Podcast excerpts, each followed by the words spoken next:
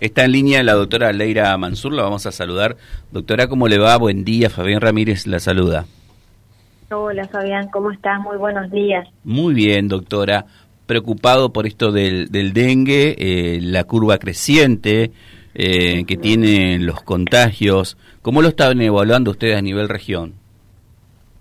Sí, tal cual como vos lo decís, venimos preocupados y ocupándonos de, la situación epidemiológica referente al dengue. Eh, ustedes vieron que, bueno, que ahora tenemos varias localidades del departamento que están en aumento. Eh, algunas empezaron a disminuir la curva de, casos positivos, pero hay otras donde todavía seguimos con un franco aumento. Eh, así que bueno, se viene trabajando con los equipos locales desde de la parte de salud en tratar y buscar los síndromes febriles y con también en forma conjunta con municipios y comunas. no obstante, sí, la escucho. Perdón, perdón, siga. no, no. no obstante, también. No, no estamos entendiendo. No, lo que estoy ansioso por preguntarle si eh, de los de los contagiados hay alguno que revistió gravedad o fue necesario internar. Sí, se están viendo ahora cuadros, eh, digamos, que requieren por ahí internación para mantener la parte eh, hemodinámica, sería la hidratación. Estamos viendo personas con muy sintomáticas, con una debilidad importante, mucho dolor muscular, eh, mucho decaimiento, que eso hace que por ahí no ingieran los líquidos adecuadamente y esto en pocas horas eh, más que nada los adultos mayores eh, presentan estos cuadros de deshidratación y viste se empieza a transformar en un círculo vicioso donde al estar deshidratados están más débiles entonces requieren por ahí eh, internación para control. También estamos viendo varias personas con síntomas gastrointestinales sería con náuseas y vómitos que eso impide la hidratación y bueno hay que estar atentos a, a estos síntomas y de ser necesario por supuesto eh, y no respondan al tratamiento vía oral y bueno, uno tiene que, llegar a la internación. Mm. ¿Cuál es el, consejo que usted le da como profesional a alguien que empieza a sentir estos síntomas, cuadros febriles muy, muy altos, dolores de cuerpo? ¿Cuál, ¿Cuál es el paso? Porque habíamos aprendido hasta eh, un protocolo con alguna otra enfermedad como el COVID que nos tocó pasar. Digo, ¿cuál es el consejo que usted le da como profesional? ¿Qué es lo que debe hacer ese paciente? Sí, nosotros como profesionales lo que eh, sugerimos siempre es la consulta con el médico. Y más que nada en estas poblaciones que nosotros decimos de riesgo, que sería el adulto mayor, más de 65 años, el adulto joven que tenga comorbilidades mm. eh, y los niños menores a dos años. Sería, son franjas etarias, el adulto mayor y el niño, que hay que estar muy atentos porque por ahí eh, no se presentan con los síntomas clásicos y de forma muy brusca pueden llegar a descompensarse. Entonces, siempre eh, la, mi sugerencia es la consulta con el médico. Doctora, y obviamente automedicarse nunca está bien, pero está bueno refrescarlo. Claro, a ver, automedicarse no, pero bueno, eh, siempre eh, son herramientas que nosotros vamos compartiendo en este sentido, porque por ahí te pasa que te, el sábado a la noche empezás con fiebre o empezás entonces si uno tiene que tomar algún analgésico, sugerimos ante esta situación que estamos pasando con dengue que sea el paracetamol el que se ingiera. Eh, hasta tanto poder hacer la consulta, ¿sí? Eh, después, si hay cuadro, por supuesto, de náuseas y vómitos, tomar algún antiemético. Eh, hasta ahora no hay contraindicación de ninguno de los que uno accede en la, en la farmacia. Pero, insisto, siempre si uno va sumando sintomatología, hacer la consulta correspondiente. Mm. Doctora, usted sabe que cuando anunciamos que iba su nota, eh, no, no, quiero mentir, pero entre cinco o seis mensajes hablaban de la necesidad de fumigar. Algunos también me dice exigimos que se fumigue tal barrio ya. Eh, y ya se lo hemos preguntado a usted, la fumigación no va a atenuar esta cuestión en el crecimiento de los casos. Exactamente, no atenuar. Eh, yo sé que hay mucho miedo de parte de los vecinos y, digamos algunos ya exigen que vaya que se vaya y se fumigue. Pero volvemos a lo mismo, no es la solución de esto. Nosotros con la fumigación, no nosotros, en cualquier guía de tratamiento del dengue, ustedes saben que el dengue se transmite por un mosquito que se llama Aedes aegypti. Ese mosquito ya vive entre nosotros. La mejor manera de esta situación de brote, o cuando no tenemos situación de dengue ni de brote, de poder evitar la enfermedad es erradicar a este mosquito. Y a este mosquito con la fumigación que uno hace, solamente el, el, insecticida que se utiliza para las fumigaciones domiciliarias o peris, vivienda, es un insecticida que no deja efecto residual. Sería, si yo voy fumigando y el, el mosquito está volando, en ese momento actúa. Ahora, si el mosquito está escondido o los huevos y, o digamos las larvas están no hace nada porque no me deja efecto residual. Para eso es que nosotros pedimos y hablamos todos los días de lo que es la reeducación que tenemos que hacer como sociedad. Tenemos que evitar los reservorios de estos mosquitos. Por eso tenemos que estar atentos a nuestros espacios, de los floreros, de los digamos, de todos los recipientes que acumulen agua, agua limpia, porque es un mosquito domiciliario, es un mosquito que no es muy difícil, no digo que no, pero es muy difícil encontrarlo en una cuneta o en una zanja con agua servida, con mucho pastizal. Ahí generalmente crece el mosquito común, que es el culex, que no nos transmite ninguna enfermedad, que también tenemos muchísimo. Pero que a su vez el culex y otros insectos compiten con este otro mosquito. Así que tampoco podemos hacer fumigaciones masivas. Ayer me preguntaban, doctora, ¿por qué no pasa un avión fumigador en la ciudad? Primero que es una locura, por supuesto. Pero aparte que, insisto, no es la solución del problema, porque si nosotros fumigamos, supongamos que hagamos una fumigación masiva en toda la ciudad, que vamos a agarrar el mosquito volando, ¿no es cierto? Una vez que pasan dos horas que ese eh, insecticida toca con la superficie, todo pierde el efecto y ya no tiene efecto residual. Y si no nos ocupamos de los huevos o de los mosquitos escondidos, a los siete días o menos estamos en la misma. Sí, pero igual en esta en esta situación del yo trato de entender al vecino y me ubico como vecino. Eh, lo que pasa es que cuando se difunden las fotos de algunos bloqueos, la foto central es una camioneta fumigando. Por eso la gente reacciona pidiendo fumigar, que vayan a fumigar a su a su a su casa, a su barrio. Sí, nosotros de igual manera, te digo Fabián, que se hizo, se gestionó, eh, estamos en continuo contacto con la.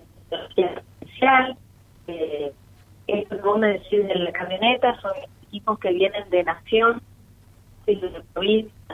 Por ejemplo, ya han abordado las localidades del norte del departamento y nosotros obviamente ya desde la semana pasada estamos gestionando que vengan a hacer un refuerzo a Reconquista, a Avellaneda, continuar, digamos, empezar en Ocampo, porque en Ocampo también empezó la curva para arriba de la positividad. Así que sí, es una herramienta más al trabajo que se viene haciendo en terreno. Mm. Pero insisto, supongamos que nosotros tengamos y que la gente empiece a ver esta camioneta que tira, como vos decís, es como una nebulización grande, eh, todo ese humo que, eh, pero si nosotros no controlamos nuestros espacios, y a los siete días estamos de nuevo con criaderos de mosquitos, nuestra situación no se va a revertir.